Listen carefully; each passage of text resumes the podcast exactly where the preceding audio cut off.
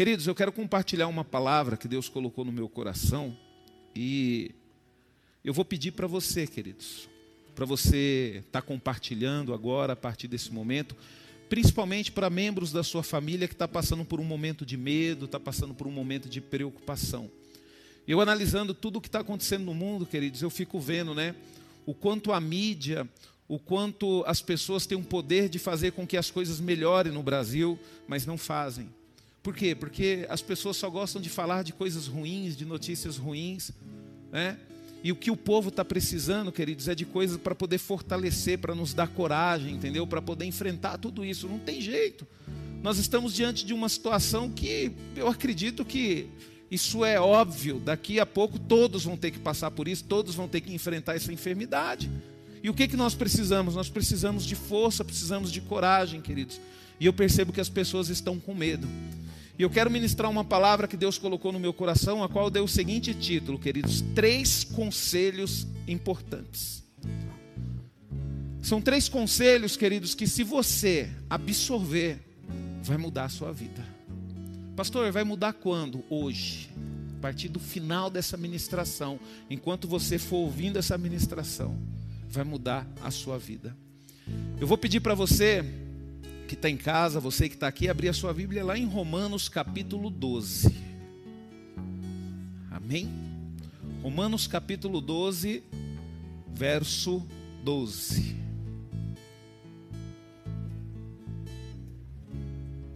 Amém?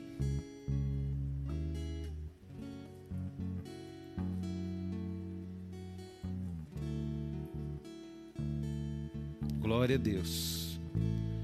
Queridos, Romanos capítulo 12, verso 12 diz o seguinte: Alegrai-vos na esperança, sede pacientes na tribulação e perseverai na oração. Quando você olha para esse versículo, você já começou a compreender do que, que nós vamos falar aqui nesta noite, queridos. E nós vamos falar sobre isso mesmo, nós vamos falar sobre esperança, nós vamos falar sobre paciência e nós vamos falar sobre perseverança, queridos. É isso que nós vamos falar. Porque é isso que nós precisamos, queridos. Deus nos criou para isso. O ser humano, queridos, ele foi criado para ser perseverante, para poder passar por situações difíceis, para poder crescer em meio a dificuldades. E eu louvo a Deus, queridos, que em determinada fase da minha vida eu comecei a compreender isso, eu comecei a entender isso. E quando você compreende para que, que Deus te fez, para que, que Deus te chamou, você não consegue mais ter medo da dificuldade, você não tem mais medo da luta. Pelo contrário, queridos, você se sente feliz no meio da tribulação. Por quê? Porque você tem esperança. E a coisa mais maravilhosa que nós, somos filhos de Deus, temos, queridos, é perseverança. Por isso que as pessoas, às vezes, elas falam assim: Poxa, mas você está passando por tudo isso e você está firme, por quê? Porque nós somos perseverantes, porque nós temos, sabe, perseverança. E essa perseverança vem através do que, queridos? Através da esperança. Porque nós sabemos que o Senhor está conosco. E isso nos dá esperança. Pastor, que esperança? Esperança de que nós vamos vencer, uai. Porque se Deus está com você, se Deus está comigo, queridos, nada é impossível. Nada é impossível. Nós temos que parar de limitar as nossas vidas e nós temos que parar de colocar culpados, sabe? Ah, eu não vou para frente porque eu nasci numa família assim. Ah, porque meu pai foi assim. Ah, porque minha mãe foi assim. Não, queridos. A partir do momento que você conheceu a Jesus, a partir do momento que você ouviu falar de Jesus, Queridos, nada mais pode te segurar, vai depender de você. Você pode ser um vencedor em todas as áreas da sua vida. Lembre-se bem, eu estou falando que você pode ser um vencedor, não estou falando que você não pode ter dificuldade, que você não vai ter dificuldade. Para ser um vencedor, queridos, nós temos que passar por dificuldades, nós temos que passar por problemas. E aí, o que, que você vai fazer? Você vai deixar o problema te derrotar e vai ficar chorando? Você vai deixar a enfermidade te derrotar e ficar esperando a hora da morte? Não, queridos. Enquanto nós tivermos fôlego, enquanto nós estivermos respirando, há esperança, porque nós estamos em Deus. Por isso que essa palavra, queridos, é para a igreja. É para aqueles que têm a esperança. Não importa a luta, não importa a dificuldade. Tem 20 anos que eu sirvo ao Senhor, queridos. Eu já passei por situações a qual eu já tive vontade de desistir. E por que, que eu não desisti? Porque eu sempre soube que Deus estava e está comigo. Eu sempre tive essa convicção no meu coração. E eu creio que depois dessa ministração você também vai poder ter essa convicção e você vai ver como que as coisas na sua vida vai mudar. Eu não estou falando de não ter luta, viu? Pelo contrário. Né, Irineu? Só o Irineu que não tem luta, né, Irineu? Né? Luta, queridos, todos nós vamos ter. Uma coisa que eu tenho certeza é isso, viu, Fernando? As lutas não acabam, não, viu? Mas Deus nos dá condições de passar por elas de enfrentá-las. Sabe, queridos? De sermos mais do que vencedores. Queridos, quando nós olhamos na palavra de Deus, nós vamos ver uma lista de virtudes, né? Uma lista de virtudes recomendadas para enriquecer a nossa vida em Cristo. Quando você pega aqui esse capítulo 12, vamos ler, vamos ver essa lista de virtudes, aproveitar que está aberto aí, a partir do verso 9. Vamos do verso 9 até o, o finalzinho, é até o final. Olha só o que, que diz aqui, ó. Olha só a lista é, de virtudes, queridos. O amor seja sem hipocrisia. Odeiem o mal e apegue-se ao bem. Amem uns aos outros com amor fraternal. Quanto à honra, deem sempre preferência aos outros Quanto ao zelo, não sejam preguiçosos, sejam fervorosos de espírito, servindo ao Senhor. Alegrem-se na esperança, sejam pacientes na tribulação e perseverem na oração. Ajudem a suprir as necessidades dos santos, pratiquem a hospitalidade, abençoe aqueles que perseguem vocês, abençoe e não amaldiçoem Alegrem-se com os que se alegram e chorem com os que choram. Tenham o mesmo modo de pensar de uns para com os outros. Em vez de serem orgulhosos, sejam solidários com os humildes, não sejam sábios aos seus próprios olhos, não paguem a ninguém mal por mal, procurem fazer o bem diante de todos, se possível, no que depender de vocês, vivam em paz com todas as pessoas. Meus amados, não façam injustiça, não façam justiça com as próprias mãos, mas deem, é, mas deem lugar à ira de Deus, pois está escrito: a mim pertence a vingança. Eu é que retribuirei, diz o Senhor. Façam o contrário. Se o seu inimigo tiver fome, dele de comer. Se tiver sede, dele de beber, porque fazendo isto, você amontoará, amontoará brasas vivas sobre a cabeça dele. Não se deixe vencer pelo mal, mas vença o mal com o bem. Queridos, esse trecho da palavra de Deus já mostra para nós o quanto nós temos que melhorar. o quanto nós temos que melhorar. Né? Porque aqui, queridos, está as virtudes de um verdadeiro cristão. Sabe? Nós temos que vencer o mal com o bem, nós temos que ajudar as pessoas, nós não podemos retribuir o mal com o mal. Por quê, queridos? Porque nós temos Deus na nossa vida, nós temos que ser diferentes, nós somos a igreja, nós somos diferentes. Não tem jeito, não tem como você servir a Deus e continuar vivendo da mesma forma. É uma decisão, é uma escolha. Deus ele está disposto a caminhar com você essa caminhada. Deus está disposto a caminhar com você, em você. Só que para isso, queridos, você precisa tomar a decisão de deixar. De deixar ele fazer essas coisas valer na sua vida. Você acha que é fácil, Fernando? É fácil uma pessoa te fazer o, o mal e você chegar depois e orar e falar: Ô oh, Senhor, abençoe essa pessoa, ela não sabe o que está fazendo. Não é fácil, queridos. Mas é o que nós temos que fazer, queridos. Mas é o que nós temos que fazer. Paulo, queridos, é, se analisa aqui que ele foca o serviço cristão em relação, em relação à igreja. Quer dizer, a igreja, queridos, ela tem que trabalhar. O Filho de Deus, porque vai ser trabalhoso para nós praticarmos tudo isso daqui. É trabalhoso. E como é que nós vamos praticar isso aqui? Através do que? Através da comunhão. Nós temos que andar juntos uns com os outros. Por isso que essa pandemia, queridos, está assim arrebentando a igreja. Por quê? Porque está tirando a nossa comunhão. Está tirando a nossa união, porque é aqui que nós praticamos tudo isso, é na vida dos nossos irmãos, é andando uns com os outros, é sabendo do problema um dos outros, é ajudando uns aos outros. Então, o Filho de Deus, queridos, ele automaticamente é chamado para andar em amor. A partir do momento que você decide andar com Deus, você tem que entender que o que que Deus ele te chamou para você andar em amor. Isso significa o quê, pastor? Significa que você vai ser diferente, você vai amar as pessoas. Você não vai ser mais aquele cara ranzinza, aquele cara chato. As pessoas elas vão sentir prazer em estar perto de você. As pessoas vão sentir prazer em convidar você para poder ir na casa delas. As pessoas vão sentir prazer em te abraçar. Por quê? Porque a partir do momento que você decide andar com Deus, o próprio amor começa a viver dentro de você.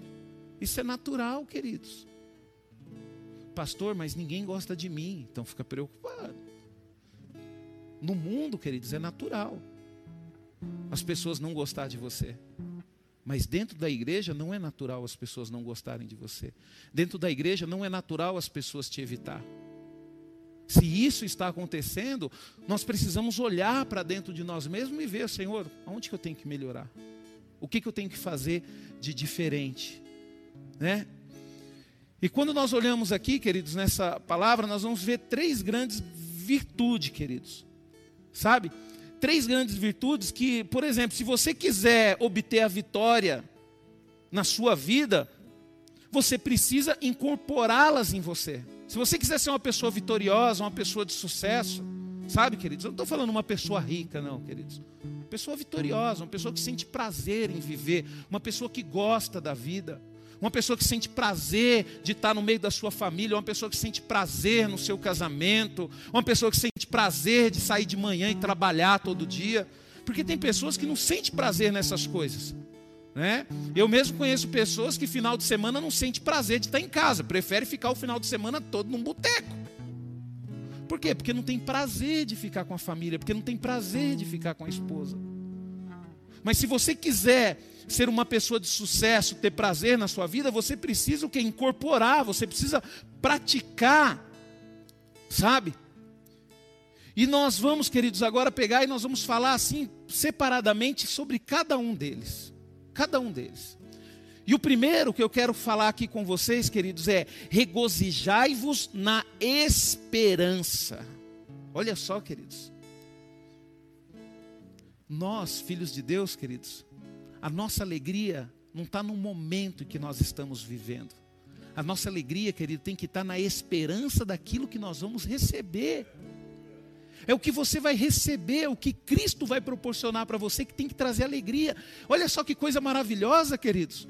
Eu posso, eu nem recebi ainda as maravilhas da salvação, mas eu posso viver feliz. Eu posso ficar alegre porque nessa esperança, porque eu tenho certeza, a, a, esperança ela gera fé, e essa fé me dá convicção de que eu vou receber essas coisas. Por isso que isso me permite a viver uma vida alegre, independente das lutas. É? Às vezes as pessoas olham e falam bem assim: Poxa, mas a sua vida é maravilhosa, você não tem luta. Não é, Irineu? Você não tem luta. Tenho. Tenho luta. Mas por que, você é uma pessoa alegre? Por causa da esperança. É. É tão bom quando você vai visitar uma pessoa doente no hospital, a pessoa fala aqui, pastor, eu estou aqui no hospital. Mas eu tenho esperança que eu vou sair daqui, porque Deus já colocou no meu coração. Ele me trouxe aqui porque Ele vai me usar para fazer alguma coisa. Então eu vou curtir esse momento, eu vou ficar alegre, mesmo que eu esteja no hospital. Porque a minha esperança, eu tenho esperança que Ele vai me tirar daqui. E a esperança, queridos, ela produz vida dentro de nós. Quando nós olhamos aqui para a palavra regozijar, é o mesmo que estar contente, alegre. E qual que é o motivo dessa alegria, queridos? A esperança. Nós não temos outros motivos. Nós não precisamos de outro motivo nós temos a esperança. Tem 20 anos, queridos, que eu sirvo a Cristo. E a minha maior alegria, queridos, é que um dia eu sei, eu tenho essa esperança que eu vou para o céu. Eu sei que eu vou morar com Cristo. Isso me dá alegria para poder viver. Eu sei que o momento que eu estou vivendo aqui, esse momento que eu estou como pastor da comunidade núclea, é um, é um momento assim, temporal, vai passar. O momento que eu estou como pai da minha família, como marido da minha esposa, eu sei que isso vai passar, queridos. Por quê? Porque a minha esperança é que um dia eu vou estar com Cristo, um dia eu vou viver eternamente com Cristo. E vou viver coisas que eu jamais sonhei, que eu jamais imaginei. E é isso que eu desejo para minha família, é isso que eu desejo para minha esposa, é isso que eu desejo para minha filha, por isso que eu luto junto com elas, para quê? Para permanecer firme em Cristo. Por isso que eu luto dentro da minha família e falo para elas: nós não devemos fazer aquilo que nós queremos porque a nossa esperança não está naquilo que nós iremos conseguir neste tempo, a nossa esperança está naquilo que o Senhor já fez e que nós iremos viver eternamente. É lógico, queridos, que nós vamos nos alegrar porque nós compramos uma casa, porque nós compramos um carro, porque nós fomos promovidos no trabalho, mas essa não é a nossa esperança. A nossa esperança, queridos, é viver eternamente com Cristo. O Filho de Deus, queridos, ele louva a Deus com gratidão pela certeza que o Espírito Santo coloca em seu coração, mediante a palavra de que todas as promessas de Deus serão concretizadas, sobretudo aquelas vinculadas à salvação. Queridos, uma das promessas da salvação é que a partir do momento que você crê em Jesus Cristo, ele faz, ele começa a fazer parte de você através do Espírito Santo. Olha que coisa maravilhosa, queridos. Às vezes você é convidado para fazer algo e diante de Deus é errado. Você fala, não, não posso fazer. Mas por que você não pode fazer, Rubens? Ninguém vai ver, ninguém vai descobrir. Opa! Deus está aqui dentro comigo. Ele sabe de todas as coisas, Ele sabe tudo que eu faço. Então por isso que eu não posso fazer isso. Independente de que alguém esteja vendo ou não. Porque um dia eu decidi abrir o meu coração para Ele. Sabe, queridos? A palavra de Deus em Romanos, capítulo 5, 2 diz: Por meio de quem obtivemos acesso pela fé a esta graça na qual agora estamos firmes e nos gloriamos na esperança da glória de Deus. Da glória de Deus. Outra tradução da Bíblia diz: Por causa da esperança, sejam fervorosos. Por isso que não é a circunstância que deve determinar a sua alegria, a sua felicidade em servir a Deus. Você não pode sentir desejo de vir para a igreja servir a Deus quando está tudo bem na sua vida ou quando está tudo mal na sua vida. Não. A esperança ela tem que gerar fervor em você. A esperança ela vai gerar uma constância em você. Independente da circunstância que você esteja vivendo, você vai servir a Deus. Você vai buscar a Deus. E aí, quando nós nos deparamos por pessoas que vivem momentos, ah, esse momento eu vou para a igreja, ah, mas aquele momento eu não vou mais, eu não tenho mais tempo para Deus, ah, meu casamento, meu trabalho, peraí, ué, mas não foi Deus que te deu? Peraí, Deus não é maior do que isso? É que nem eu sempre falo aqui, né? Às vezes eu vou conversar com jovens, né? Que são solteiros ainda, aí fala: Não, pastor, eu estou esperando arrumar um emprego, porque aí depois que eu arrumar um emprego eu caso. Eu falei: E aí? Mas depois de sair do emprego descasa? Então quer dizer, o, o, o casamento, o emprego passa a ser mais importante que o casamento? Os bens materiais passam a ser mais importantes que o casamento? Porque na verdade o importante não é o que o casal tem. O importante não é a casa, não é o carro, o importante em si é o casamento. Pode estar morando de aluguel, pode estar pegando ônibus, mas pode ser feliz. Como também pode ter a sua casa própria, pode ter os seus dois, três carros na garagem e viver uma vida infeliz. Por isso que a felicidade do casamento, queridos, ela não está ligada à circunstância. É a mesma coisa servir a Deus. Você não pode servir a Deus quando está tudo bem na sua vida ou quando está tudo mal. Tem que ser constantemente. O fato de você estar tá bem ou não estar, tá, não deve determinar a sua frequência no servir a Deus. Por quê? Porque Deus é mais importante do que todas as coisas. Às vezes, queridos, dá vontade, lógico. Agora mesmo, nessa pandemia, que a gente está todo dia aqui na igreja, dá vontade de ficar em casa assistindo um filme com a Valentina. Dá vontade, mas aí eu fecho meus olhos e, pô, peraí. Tudo isso que eu tenho aqui, a minha filha, por mais importante que ela seja na minha vida, a minha esposa, por mais importante que ela seja na minha vida, eu só tenho elas por causa do Deus que eu sirvo. Então, peraí. Não, não, vou para a igreja vou servir ao Senhor, porque hoje pode ser que o Senhor coloque uma pessoa que esteja precisando de mim. Então, queridos, a gente tem que começar a pensar dessa forma. A Débora ela ministrou uma palavra aqui, falou muito comigo. A gente tem que atingir um nível de maturidade cristã.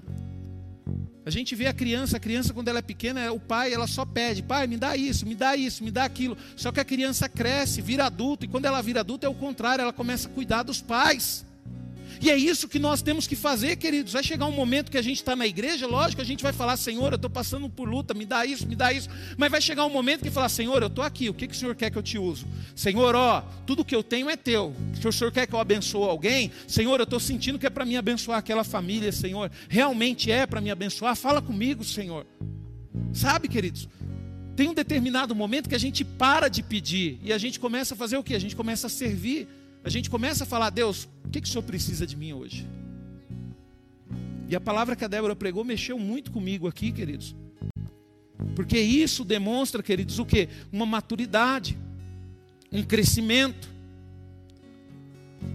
Quando nós falamos aqui, queridos, em alegrar, alegrar e regozijar na o que? Na esperança.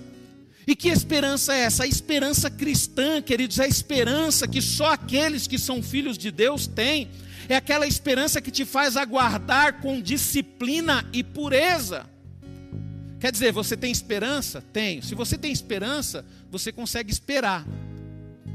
E se essa esperança for boa, pastor, como é que eu vou verificar que essa esperança é boa?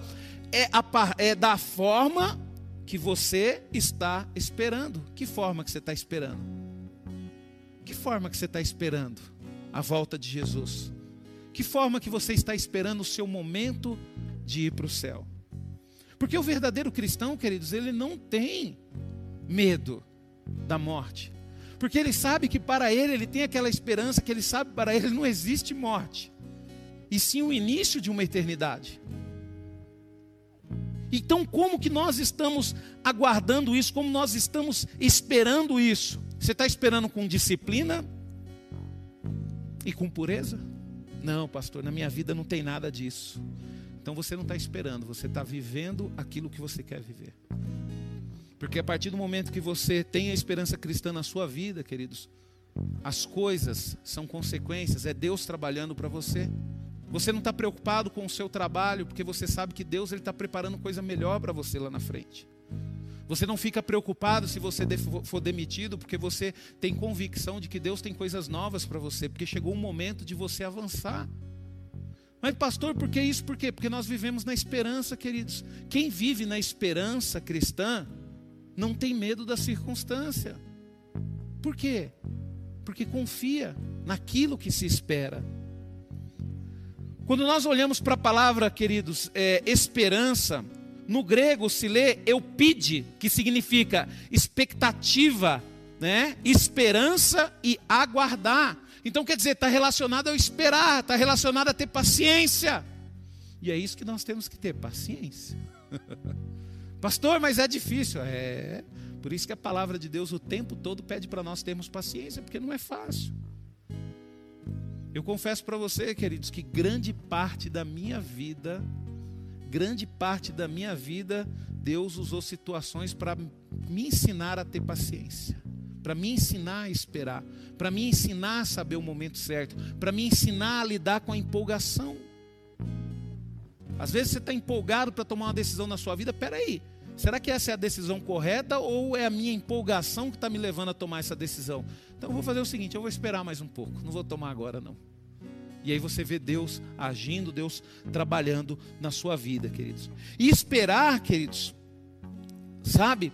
Esperar é ser motivado, animado pelo objetivo que está na frente. Olha só que interessante, queridos. Você se anima, é que nem, por exemplo, mesmo quando você está numa disputa, né? E de repente você ali já está cansado e fala, poxa, mas eu tenho que ganhar. E de repente você fala, tá, falta tão pouco para mim ganhar. Aí você consegue obter forças da onde você nem sabe onde que vem e você vai e vence. Mas por que, que você ganhou? Por causa da sua esperança, você observou aquilo que estava lá na frente. É a mesma coisa nós servindo a Deus, queridos, diante do pecado. Pô, peraí, eu não vou pecar. Por quê? Porque eu estou quase alcançando aquilo que Deus tem para mim, eu vou perder tudo isso. E aí você consegue ter forças para poder lutar contra a circunstância da vida, queridos. Sabe? É estar animado pelo objetivo que está na frente. Seu caráter vivo é demonstrado por meio da perseverança. Enquanto aguardamos as realizações da promessa divina, suportamos com paciência as provas. Queridos, até o nosso caráter é moldado, queridos. A pessoa com bom caráter, ela consegue ser uma pessoa perseverante. Ela não toma decisões pelas suas próprias vontades, ela espera o momento certo. A pessoa com bom caráter, ela sabe as promessas que ela fez, ela sabe a palavra que ela deu, fala: "Não, eu tenho que esperar, eu dei minha palavra. Eu não posso". Sabe? Poxa, eu casei, eu falei que ia cuidar da minha esposa. Não é porque a minha esposa está doente que eu vou deixar ela em casa e vou sair, não. Eu tenho que cuidar dela. Eu tenho que trabalhar, mas termino o meu trabalho, eu volto correndo para casa para poder cuidar da minha esposa, para poder cuidar dos meus filhos.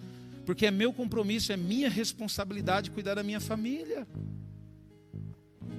Quantas vezes, queridos, no trabalho, os amigos, tudo é, é, depois do trabalho, saem, não, Rubens, nós vamos comemorar isso, aquilo e tal. Vamos com a gente? Não, não vou não, tem que ir para casa. E quando isso acontecia que eu estava viajando? Pessoal, pô, Rubens, vamos sair agora, você não tem que ir para casa. falei, tenho, tem que ir para hotel, tem que ligar para minha esposa, tem que conversar com a minha família, tem que conversar com a minha filha. Não posso, porque eu tenho responsabilidade, porque eu tenho caráter, porque eu tenho compromisso, queridos. Olha só a forma, olha só que interessante, queridos. E esta não é uma simples expectativa de coisas temporais, queridos. Nós não estamos, sabe, tendo expectativa em coisas temporais, mas da ressurreição gloriosa que trará os benefícios da salvação. Gálatas 5,5 diz: Pois é mediante o Espírito que nós aguardamos pela fé a justiça que é a nossa esperança. O que, que me faz, queridos, continuar tendo um caráter inabalável? mesmo vivendo num mundo de maus caráteres. O que me faz, queridos, ficar firmado na verdade, mesmo vivendo num mundo onde as pessoas são mentirosas? A esperança. Que esperança? A esperança de que um dia, queridos, eu vou receber o meu galardão, porque Deus é justo. Deus é justo. Deus é justo, Fernando. E você pode ter certeza que vai valer a pena você andar na contramão do mundo você andar contrário ao que as pessoas dizem, ao que as pessoas falam. E é essa esperança que eu tenho, queridos. Eu fico indignado, queridos, com esse mundo. Eu fico indignado com as coisas que eu vejo nesse mundo. Eu fico indignado vendo as pessoas cada vez mais matando mais pessoas. E às vezes até uma luta injusta aqui, queridos. Porque a televisão fica o dia todo, queridos, desmotivando as pessoas, colocando medo das pessoas. Mas eu, queridos, se eu tiver a oportunidade de estar aqui uma hora, uma hora eu vou motivar as pessoas. Eu vou fazer a minha parte. Porque eu sei que um dia, queridos, eu vou ver a justiça de Deus se cumprir na minha vida. Um dia, queridos, eu irei fazer parte do cumprimento da justiça de Deus. E é essa esperança que eu tenho no meu coração. E essa esperança, queridos, ela oferece consolo e libertação completa do medo da morte e do inferno. Quando a gente tem esperança em Cristo, a gente para de ter medo de morrer. Por quê? Porque a gente tem convicção de que nós não vamos mais para o inferno. então você fica esperando. E nós, filhos de Deus, nós temos que viver dessa forma. Ah, pastor, mas eu não quero morrer agora Queridos, eu também não quero morrer agora, eu quero ir para o céu. É um desejo que eu tenho. O fato de eu desejar ir para o céu não significa que eu quero morrer agora, mas no tempo certo, no tempo que Deus determinar, no tempo que Deus quiser, não no momento que eu quiser. Porque eu sei que esse momento de hoje, isso que nós estamos vivendo, vai passar. Pode ser que amanhã seja um dia feliz para mim, mas pode ser também que amanhã seja um dia triste. Eu não sei o que está reservado para mim no dia de amanhã. Você sabe o que está reservado para você no dia de amanhã, Irineu? Você que está em casa, você sabe o que está reservado para você no dia de amanhã? Você não sabe. Por isso que a minha esperança, queridos, não está naquilo que eu tenho, não está naquilo que eu vivo, não está no cargo que eu tenho, mas a, a, minha esperança está no Deus que eu sirvo. Um Deus que Ele sabe de todas as coisas, Ele sabe qual vai ser o melhor. E às vezes você, às vezes você que está assistindo aí em casa, às vezes você não consegue compreender né? Porque que essas pessoas de Deus sempre pode estar pior situação, mas sempre eles falam coisas boas, sempre eles falam, por quê? Porque a nossa esperança não está nesse mundo, nós entendemos que um dia nós vamos partir daqui. Nós compreendemos que um dia nós não vamos ficar mais aqui, então nós estamos depositando a nossa fé, a nossa esperança naquilo que nós iremos receber. Por isso que nós não estamos nem preocupados com a morte. O filho de Deus, queridos, ele não deve ter medo de morrer. Eu costumo dizer o seguinte: que o filho de Deus, Fernando, quando ele vê a morte, ele não corre dela, ele corre para cima dela. Porque ele sabe, eu como filho de Deus, eu sei que a morte, ela será o quê? O meu último inimigo. Vai ser o meu último inimigo que eu vou enfrentar. E eu sei que quando chegar esse momento, eu estou me preparando para esse momento. Quando chegar esse momento, eu não quero correr dela, queridos. Eu quero correr para cima dela. Porque o vencedor, queridos, ele não vira as costas e corre do seu inimigo. O vencedor ele enfrenta. Sabe? O vencedor ele enfrenta as dificuldades. Quantos momentos, né, Irineu, na nossa vida que a gente tem situações na nossa família que a gente quer correr, que a gente quer fugir, né, Irineu? Ainda mais homem, homem que é bruto, né? Eu não quero falar disso, não. Esquece isso aí. Não, filho, tem que enfrentar. Não tem jeito. Tem que falar. Tem que conversar. Tem que abrir o jogo. Não adianta, queridos. Nós temos que começar. Então, isso, queridos, é o que a gente vê. Em Efésios capítulo 2, 12 diz: Naquela época vocês estavam sem Cristo, separados da comunidade de Israel, sendo estrangeiro quanto às alianças das promessas, sem esperança e sem Deus no mundo. Por isso, queridos, que eu era uma pessoa medrosa, por isso que eu tinha medo da morte, por isso que eu tinha medo do que eu ia ser, eu tinha medo do que eu ia fazer, tinha aquela preocupação de querer ser o melhor em tudo. Por quê? Porque eu não tinha Cristo no meu coração, porque eu não tinha Deus na minha vida. Só que a partir do momento que eu entreguei a minha vida para Jesus, essa esperança começou a fazer parte do meu dia. Às vezes, queridos, a gente olha para a comunidade núclea, ah, mas é uma igrejinha pequena. Queridos, mas tem cada desafio aqui que a gente fala bem assim: meu Deus do céu, dá vontade de sair correndo. Né, Irineu? Tem dia, né, Irineu, que é só Deus mesmo na causa, né? Tem dia que a gente fala bem assim: poxa, se esse dia não existisse, ia ser bom. Vai falar: não tem jeito, não, tem que enfrentar. Tem que enfrentar, queridos. Ainda mais esse momento que nós estamos vivendo, queridos. Para a diretoria da igreja está sendo um momento de muita responsabilidade. Sabe?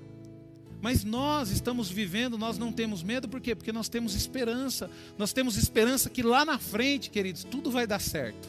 Mesmo que agora as coisas parecem estar difícil, está complicada, parece estar travada, né, Irineu? Por que, que a gente não desiste? Porque a gente sabe que vai chegar uma hora que não tem jeito, vai ter que destravar vai chegar uma hora que as coisas vão ter que começar a andar. E essa esperança que nos move, queridos, ela nos move. E a esperança, queridos, ela faz parte dos três elementos básicos da vida da fé, da, da vida cristã, que é a fé, o amor e a esperança. Esperança, um alimenta o outro. Quando você lá lê em 1 Coríntios 13, 13, diz assim: ó, assim permanece agora este três: a fé, a esperança e o amor. O maior deles, porém, é o amor. Mas a esperança, queridos, ela faz parte, ela é um elemento básico da vida cristã. Poxa vida, você precisa ter esperança. Pastor, mas está tudo ruim, mas tem esperança de que vai melhorar. Pastor, mas eu não, não, não tenho valor nenhum. Pastor, eu sou uma pessoa ruim, pastor. Eu sei que você é uma pessoa ruim, concordo com você. Mas se você permanecer em Cristo, eu passo a ter esperança de que você vai melhorar. Por isso que eu começo a acreditar em você. Às vezes minha esposa briga comigo, minha esposa fala: você é muito bobo, você acredita demais nas pessoas. Acredito sim. Por quê? Porque se eu ver um pouquinho de Deus na vida das pessoas, eu vou ter esperança que elas vão melhorar. E isso, a esperança que eu tenho, me faz acreditar nas pessoas. É a esperança, queridos, é a esperança que muda. E a gente precisa ter essa, essa esperança. Nós temos motivos, queridos, para nos alegrar, pois Deus nos presenteou com a esperança. Segundo Tessalonicenses 2,16 diz que o próprio Senhor Jesus Cristo e Deus nosso Pai, que nos amou e nos deu eterna consolação e boa esperança pela graça. Quando você recebe Jesus no seu coração, quando você decide viver uma vida para Deus, você começa a ter esperança. Ah, pastor, mas eu não tenho isso não. Por quê? Você pode estar até na igreja, mas você não decidiu viver uma vida para Deus. Decidir uma vida, decidir, irmãos, de viver uma vida para Deus não é assistir essa live. Às vezes está assistindo a live e fala: puxa vida, será que o pastor vai falar algo de bom para mim? Será que agora eu vou ser curado? Será que o pastor vai me abençoar? Não, queridos. Você precisa abrir os seus olhos, você precisa entregar a sua vida para Jesus, você precisa abandonar as suas vontades, os seus desejos. E você só vai descobrir, sabe quando? Pode ser que hoje você esteja assistindo a live porque você quer, mas amanhã pode ser que você não queira. E aí, pastor? E aí você vai mostrar se realmente você está servindo a Deus, não. Porque mesmo não querendo, você vai assistir. E por que, que você vai assistir? Porque você vai ter consciência de que você precisa. É a mesma coisa buscar a Deus. Pode ser que hoje vocês vieram para a igreja aqui, porque vocês tomaram essa decisão. Eu quero, eu vou ir para a igreja. Mas amanhã pode ser que vocês não queiram. E aí sim vai ser difícil tomar a decisão. Porque é nesse momento que você não quer que você vai ter que demonstrar realmente aonde a sua vida está firmada. É no momento que não quer, é no momento que não dá. É no momento que você vai ter impedimento. Eu lembro uma vez que eu convidei uma amiga de trabalho para ir pra, na igreja, muito tempo atrás, e era uma sexta-feira. E Deus me usou de uma forma sobrenatural. Eu falei para ela bem assim: ó, você vai na igreja hoje? Ela falou: Vou, Rubens, eu vou, estou precisando, estou precisando buscar a Deus. Aí eu cheguei para ela e falei bem assim: ó, Eu não estou amaldiçoando sua vida, não. Mas pode ser que seu ônibus quebre hoje, viu? Não, que isso, Rubens? O ônibus nunca quebrou. Falei, mas pode ser que ele quebre hoje. Porque o inimigo ele vai causar impedimentos para você ir para a igreja. Aí daqui a pouco eu estou lá na igreja, ela chegou atrasado. Rubens, você não vai acreditar. Eu falei, o que, que foi? Você acredita que o ônibus quebrou? e aconteceu uma confusão, quase não deu para mim vir. É assim na nossa vida também, queridos. É assim. Sabe, vai chegar coisas, situações que no momento que você está indo para a igreja vai acontecer coisas que vai tentar te impedir. No momento que você vai assistir live, vai ligar uma amiga sua que só no telefone é mais de uma hora. E aí você vai ter que tomar aquela decisão, falar, minha amiga, me perdoa, mas daqui a pouco eu tenho que, depois que terminar eu te ligo e a gente conversa. Então, queridos, a nossa vida nós vamos ter que tomar decisões assim. Vai chegar uma hora que Deus vai falar para você: Ó, eu quero que você abençoe aquele irmão. Mas, Senhor, eu não quero. Não, mas não tem que querer. É para você abençoar. É para você ajudar. É para você abrir mão do seu final de semana, ir lá na casa dele, ajudar ele pintar a casa, ajudar ele fazer isso. E a gente vai começar a abrir mão, queridos. Então nós temos, queridos, esse motivo para poder nos alegrar. E o objetivo da esperança, queridos, é iluminar a nossa caminhada e nos unir ao poder do Espírito Santo. Quando você deixa a esperança te guiar, o Espírito Santo ele começa a trabalhar na sua vida. Você começa a dar permissão para ele, mas se você não tiver essa esperança, você nunca vai se firmar na presença de Deus, você nunca vai se firmar nos caminhos do Senhor, porque o Espírito Santo não vai ter acesso à tua vida, porque se você não tem esperança em Deus, você tem esperança em alguma coisa. E a sua esperança, às vezes, está no seu trabalho, está é, tá na sua vida conjugal.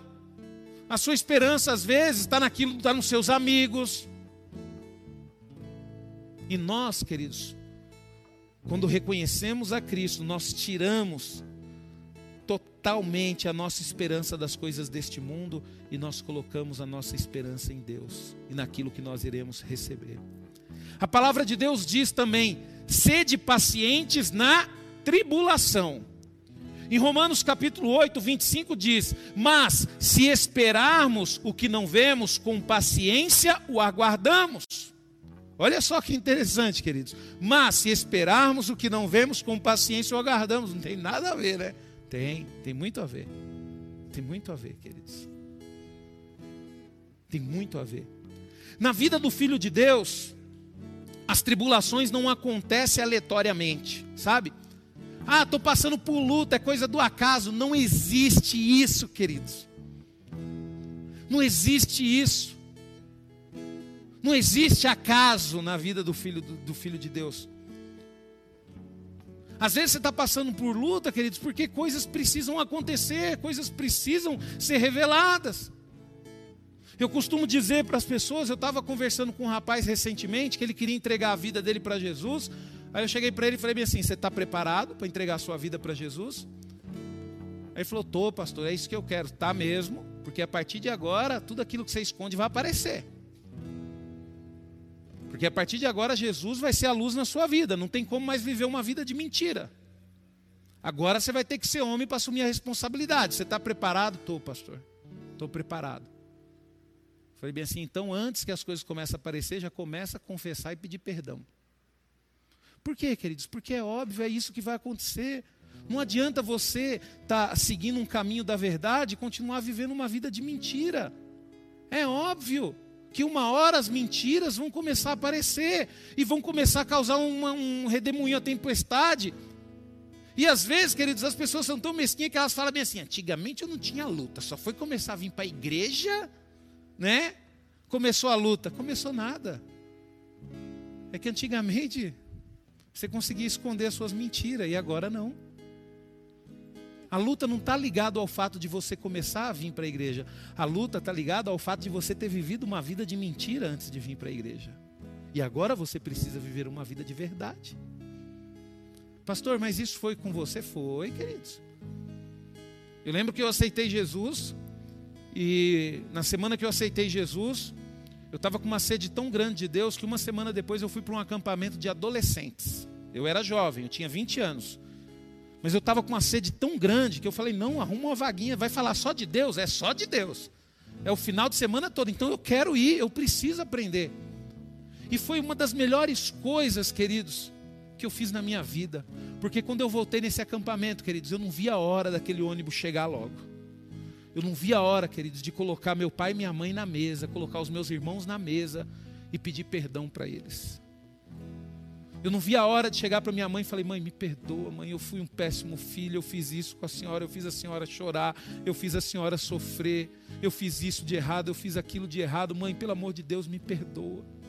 A partir de hoje, mãe, eu vou ser diferente, eu vou mostrar para a senhora eu vou dar orgulho para a senhora, pai, eu vou ser diferente, eu vou dar orgulho para o senhor. A partir de hoje, eu decidi a ser uma pessoa diferente, porque eu descobri que Deus vai me ajudar a ser essa pessoa diferente.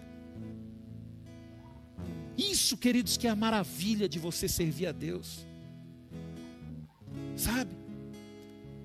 Eu louvo a Deus por isso, Fernando. E olha que eu conheci Jesus com 20 anos de idade. Aí, queridos, tem pessoas que nascem, não é porque você nasceu na igreja que vai chegar um dia que você vai ter que pedir perdão, vai. O problema de você nascer na igreja é que você acha, não, eu sempre fui cristão, eu nunca vivi uma vida de erro. E nunca vai ter coragem de pedir perdão para ninguém. É que nem esse jejum aí, queridos, que nós fizemos. O jejum, queridos, não era para trazer paz, prosperidade, cura para a nossa nação. O jejum, queridos, era para se colocar diante de Deus, entregar o jejum e falar bem assim: Senhor, perdoe as nossas, os nossos pecados, perdoe os pecados da nação brasileira. Para pedir perdão, queridos, porque é isso que nós precisamos fazer. Porque quando você pede perdão, você dá legalidade para Deus trabalhar na sua vida. Então, queridos, na vida do filho de Deus, as tribulações, ela não acontece assim por coincidência. Olha só o que a palavra de Deus diz em Atos 14, 22, está escrito que ela nos ajuda a chegar no céu. Olha só que interessante, Irineu. Está falando que as lutas, Irineu, nos ajudam a chegar no céu. Pastor, o que, que isso significa? Quanto mais luta, mais certeza de céu. A palavra de Deus diz: fortalecendo os discípulos e encorajando-os a permanecer na fé, dizendo: é necessário que passemos por muitas tribulações para entrarmos no reino de Deus. Queridos, a palavra de Deus é bem claro. O apóstolo Paulo, ele deixa, o apóstolo Paulo não, é Lucas, ele deixa bem claro aqui em Atos, queridos, que é necessário passar por tribulações para entrar no reino de Deus. O que, que significa? Seja bem-vindo. Está querendo entregar a sua vida para Jesus? Estou. Então seja bem-vindo às tribulações, às lutas. Mas não precisa ficar com medo, queridos, porque Deus vai estar com você em todas elas. Essa que é a maravilha do Evangelho, essa que é a maravilha de servir a Deus, você não vai enfrentar sozinho, porque luta, tribulação, Fernando, a gente tem independente da gente estar tá servindo a Deus ou não. Eu conheço um monte de gente que não serve a Deus e passa por tribulação, passa por luta. Qual que é a diferença? A diferença é que nós vamos passar com Deus. E que diferença, viu? E que diferença, queridos, que diferença. O objetivo da prova, queridos, é nos aproximar mais de Deus. A prova nos revela nossa dependência de Deus. Daí o motivo de Paulo declarar em Romanos 5, 3, 4: não só isso, mas também nos gloriamos nas tribulações, porque sabemos que a tribulação produz perseverança, a perseverança, experiência que experiência é esta, pastor? Um caráter aprovado. E a experiência aprovada produz o que? A esperança. Você está vendo, queridos, como a tribulação vai chegar lá na esperança? Então é bom passar por luta. É bom passar por problema. Fala, pastor, você é doido, pastor? Não, queridos, é a palavra de Deus. Né? Porque quando o chicote está estralando, Fernando, Ó. Quando o chicote está estralando, a gente lembra de se humilhar. A gente lembra que tem um Deus poderoso acima de nós.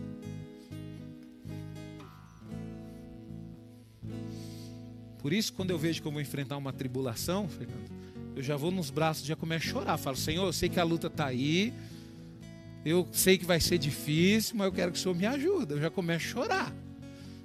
Né, Irineu? É que nem meu pai quando batia em mim nos meus irmãos. Meu irmão não chorava, então apanhava um monte. Na hora que meu pai ia bater em mim, eu já estava chorando. Ué, irmão, nem batia ainda, você está chorando? Apanhava menos. Aí tem gente que é mais durão. Estou na luta aí, mas não vou para a igreja. Não vou buscar a Deus. Ai. Uma hora você vai, meu amigo. Não tem jeito. Não tem jeito. Uma hora a gente vai. Para que, que você vai esperar? Você vai esperar se machucar, você vai esperar cansar, você vai esperar não ter tempo mais, você vai esperar chegar na sua uh, idade avançada, você vai esperar? Não. A gente tem que se render agora. Eu descobri que sozinho eu não iria conseguir passar pelas tribulações da vida. E eu descobri que Deus estava disposto a ir comigo. Deus falou bem assim: Eu estou disposto a ir com você. Eu já entreguei isso na cruz. Eu já coloquei à disposição há dois mil anos atrás. Agora eu quero ver se você quer que eu te acompanhe. Falei, lógico, Senhor, que eu quero. Porque eu sei que não vai ser fácil. Eu sei que não vai ser fácil. As pessoas vão se levantar contra você, você vai ter vontade de brigar, você vai ter vontade de apanhar, você vai ter vontade de discutir, mas na hora que bater essa vontade, você vai ouvir a voz do Espírito Santo: calma, que a justiça é minha, deixa que eu cuido disso. Baixa a cabeça, peça desculpa, mesmo sem você estar errado, e deixa que eu vou trabalhar nessa situação. E às vezes, queridos, as pessoas acham que você saiu perdendo, mas você não saiu perdendo, pelo contrário, você saiu ganhando. Quando você evita uma discussão, quando você deixa de falar palavrão, quando você deixa de brigar, você não está perdendo, você está ganhando. E você vai perceber isso lá na frente. O mundo não percebe isso. O mundo muitas vezes vai nos chamar de covarde, vai nos chamar de fraco. Mas na verdade, queridos, covarde e fraco são aqueles que não conseguem confiar em Deus. Aqueles sim são covarde e fraco. A palavra-chave aqui, queridos, é paciência. Seu sentido literal dá a ideia de permanecer debaixo de e suportar pacientemente a. Também fala de não sairmos do propósito e da vontade de Deus ao sermos perseguidos ou provados. A paciência nos capacita para que aguentemos os, os agravos e as dificuldades com resignação, queridos, sem queixas através das provas, queridos, perseverando na promessa com tranquilidade. Quando nós temos Deus na nossa vida, nós suportamos sem reclamar. Nós paramos de reclamar. Às vezes, queridos, você vai enfrentar lutas que ninguém vai ficar sabendo, porque você vai parar de reclamar. Às vezes eu enfrento lutas, queridos, que nem minha esposa fica sabendo, que nem minha filha fica sabendo, porque é uma luta minha. Porque eu sei que eu tenho que ser perseverante. O problema nosso é que a gente tem costume de falar das nossas lutas para todo mundo. Peraí, Deus vai te ajudar, Deus vai te fortalecer. Tem muitas coisas que você não precisa falar para todo mundo. Tem coisas, queridos, tem luta, tem batalhas que você vai vencer no seu quarto, de joelho, falando com Deus. Terceiro conselho, queridos, na oração, sejam perseverantes. É na oração, queridos, que encontramos consolo e auxílio do Senhor. Tanto a alegria como a paciência se desenvolve no exercício da oração. Sabe por que, que você não tem paciência? Sabe por que, que você não é uma pessoa perseverante? Porque você não ora, porque você não tem relacionamento com Deus. É. Eu vou saber, o Fabrício, você olha para o Fabrício, o Fabrício tem essa cara fechada de bravo dele, né? Só que a partir do momento que você começa a andar com o Fabrício, você percebe que não é nada disso. Você percebe que o Fabrício é um cara tranquilo, né, irmãos? Sossegado, né? cara que tem coragem, enfrenta sapo. Né, Fabrício? Mas por que, que a gente começa a descobrir isso do Fabrício? Porque a gente começa a andar com ele, a gente começa a ter intimidade com ele. É a mesma coisa o Hermes. Você olha para ele, vê esse jeitão dele, acha que, né, bicho, é, o Hermes ali é bravo, né? Valentão. Aí você anda só a capa, só não é nada disso, não, a moça. Durão. Mas como que a gente descobre isso, queridos? Andando. É que nem o Fernando, você olha para o Fernando, aquele tamanho todo ali, você fala, pô, meu cara ali é brincadeira. Aí você começa a andar com o Fernando, você só dá risada quando você está com ele. É a mesma coisa, queridos, a força de Deus. Nós vamos começar a sentir a força de Deus a partir do momento que nós começarmos a nos relacionar com Ele na oração, pastor. E como é que eu faço isso? Queridos, a coisa mais fácil que tem no mundo é muito mais difícil você se relacionar comigo do que com Deus. É muito mais difícil você se relacionar com Hermes do que com Deus. Porque para você se relacionar comigo, você precisa andar nos lugares onde eu ando, você precisa estar tá conversando comigo. Por exemplo, se você quiser se relacionar comigo, é só chegar uma hora mais cedo na igreja, sentar aqui na cadeira, você vai conversar comigo. Mas com Deus é muito mais fácil, queridos, é no seu quarto. É onde você estiver no seu carro, a qualquer momento você pode abrir o seu coração e falar com Deus, se relacionar com Ele. E você vai perceber, queridos, que essas coisas vão começar, queridos, a crescer dentro de você. Podemos dizer, queridos, que a, a, a, oração ela alimenta a paciência e produz a alegria. Daí você vê que Tiago ele aconselhou: se está alguém entre vós sofrendo, faça orações. Tiago 5,13: Entre vós há alguém que está sofrendo, que ele ore, há alguém que sente feliz, que ele cante louvores. Você está passando por luta? Tô. Está sofrendo? Ore. Não é pedir para o pastor orar para você, não, viu, seu sem vergonha. Ora você. Ai, pastor, mas eu não sei, você não sabe falar? Você é mudo? Pessoa falar que não sabe orar, Fernando, nem mudo tem desculpa, porque se a pessoa fala, pastor, mas eu sou mudo. Ué, pensamento, você também não pensa, então você morreu. Só uma pessoa morta que não consegue orar. Qualquer um de nós, queridos, qualquer um de nós conseguimos. Você pode começar isso hoje, você vai perceber que no início é mais difícil. Mas depois vai virando uma coisa natural na sua vida, queridos. A palavra-chave aqui, queridos, é perseverar. E isso é o mesmo que ser fiel, manter-se firme, mesmo que a, circunstância indique um contrário. Mas lembre-se de uma coisa: todas as circunstâncias na vida de um filho de Deus é temporal, passa. Pastor, mas faz tempo que eu estou vivendo isso, mas vai passar. É temporal, queridos, ela passa. A palavra de Deus em 2 Coríntios 4, 16, 18 diz: Por isso não desanimamos, embora exteriormente estejamos, né, a desgastar-nos, interiormente estamos sendo renovados dia após dia, pois o nosso sofrimento leve e momentâneo estão produzindo para nós uma glória eterna que pesa mais do que todos eles. Assim fixamos os olhos naquilo é, não naquilo que se vê, mas do que não se vê, pois o que se vê é transitório, mas o que não se vê é eterno. Queridos, nós estamos preocupados com essa circunstância que nós estamos vivendo, nós estamos preocupados com essa doença. Mas eu falo para você, para de se preocupar com isso, isso não pode parar a sua vida. Você tem família, você tem filhos para poder cuidar, você tem uma vida para viver. Para de ter medo. Às vezes nós temos medo, ah, vou jogar tudo para o ar, covardia. Deus nos dá oportunidade, Deus nos abençoa, Deus dá tudo o que a gente precisa e a gente joga fora, vou desistir de tudo. Não, queridos. A bênção de Deus, queridos, é conquistada a força.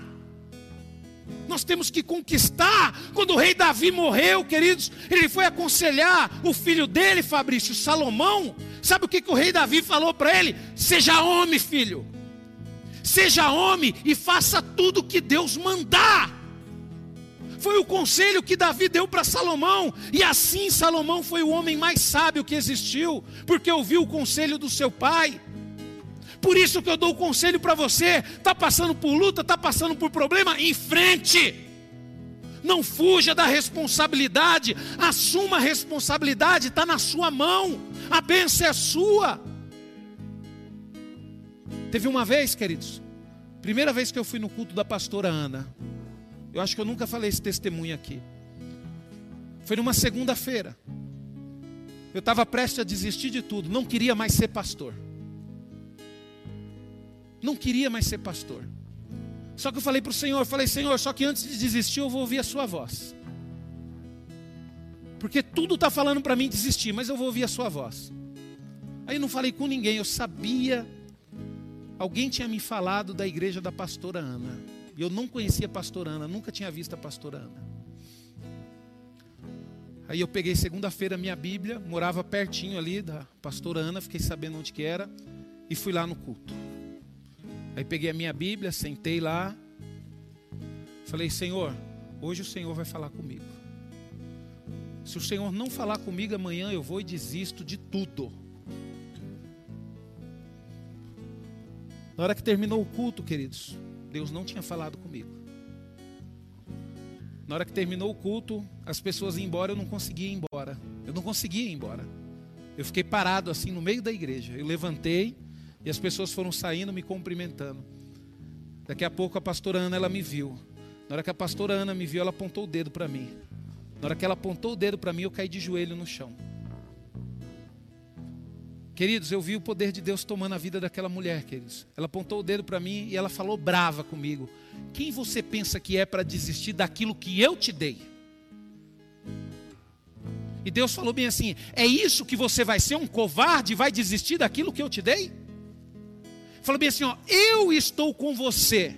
E ela falou desse jeito: o mundo inteiro pode lutar contra você, mas o mundo inteiro não vai te vencer, porque eu estou com você. Levante a sua cabeça e continua. Aí daqui a pouco a pastora Ana voltou. Irmão, quem que você é mesmo? Eu falei, ô pastor Ana, pastor Rubens. Ô pastor, que beijo, dá um abraço aqui. Queridos, eu entrei naquela igreja como um cordeirinho, querido, saí de lá como um leão. Depois daquele momento as lutas acabaram? Não, pelo contrário, aumentaram mais ainda. Mas eu tenho certeza de que Deus está comigo. É a mesma coisa você, querido. Você não tem certeza que Deus está com você, não? Pastor, eu não tenho porque eu não sinto. Então, dá um jeito de servir, dá um jeito de mudar a situação. Fala com Deus hoje. Ele quer estar com você. Mas, pastor, eu nunca fiz nada para agradar a Deus. Esquece tudo o que você fez. A partir desse momento, Ele quer estar com você, Ele quer andar com você. Ele escolheu isso. Ele morreu na cruz para que isso acontecesse. Ele fez todo o esforço, Ele fez todo o sacrifício. A única coisa que eu e você nós temos que fazer é simplesmente: Eu quero, Senhor. Eu quero. Eu quero. Porque Paulo, queridos, ele acrescentou, é, acrescentou este conselho, porque as tribulações tentam sutilmente enfraquecer a nossa fé e nos fazer duvidar de Deus, mas a oração impede isso. Por que, que eu queria desistir do ministério? Por que, que a minha fé ficou fraca? Foi por causa das bênçãos que eu estava recebendo? Não, foi por causa da luta, da tribulação. A luta nos faz desistir. Quantas pessoas, queridos, que eu conheço, sabe, uma bênção na igreja e de repente desistiu por causa de uma luta, de repente desistiu por causa de uma tribulação. Quantas pessoas nesses 20 anos que eu conheci, queridos, que eram pessoas excelentes no louvor, sabe, é que nem aqui, ó, tá aqui o Hermes, o Fabrício, a Alane está ali também, né? Então aqui Deus vai fazer maravilhas, Deus mostrou que vai fazer maravilhas. Mas vai depender deles querer ou não, porque luta vai vir, Emerson. Você acha que vai ser fácil? Você acha que é só chegar aí tocar, todo mundo vai aplaudir? Não, vai chegar uma hora que a luta vai vir. Só para Lani que não veio luta ainda, viu, Alane? Por isso que ela está no louvor até hoje aí. Vai vir luta, Emerson. Vai vir luta fora da igreja, vai vir luta no trabalho, vai vir luta no casamento, vai vir luta na família. Pastor, você está profetizando? Não estou, Emerson, é natural. Mas isso não pode nos fazer desistir, queridos.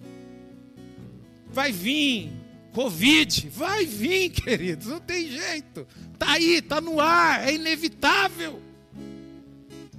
Mas eu creio, Deus ele falou isso comigo.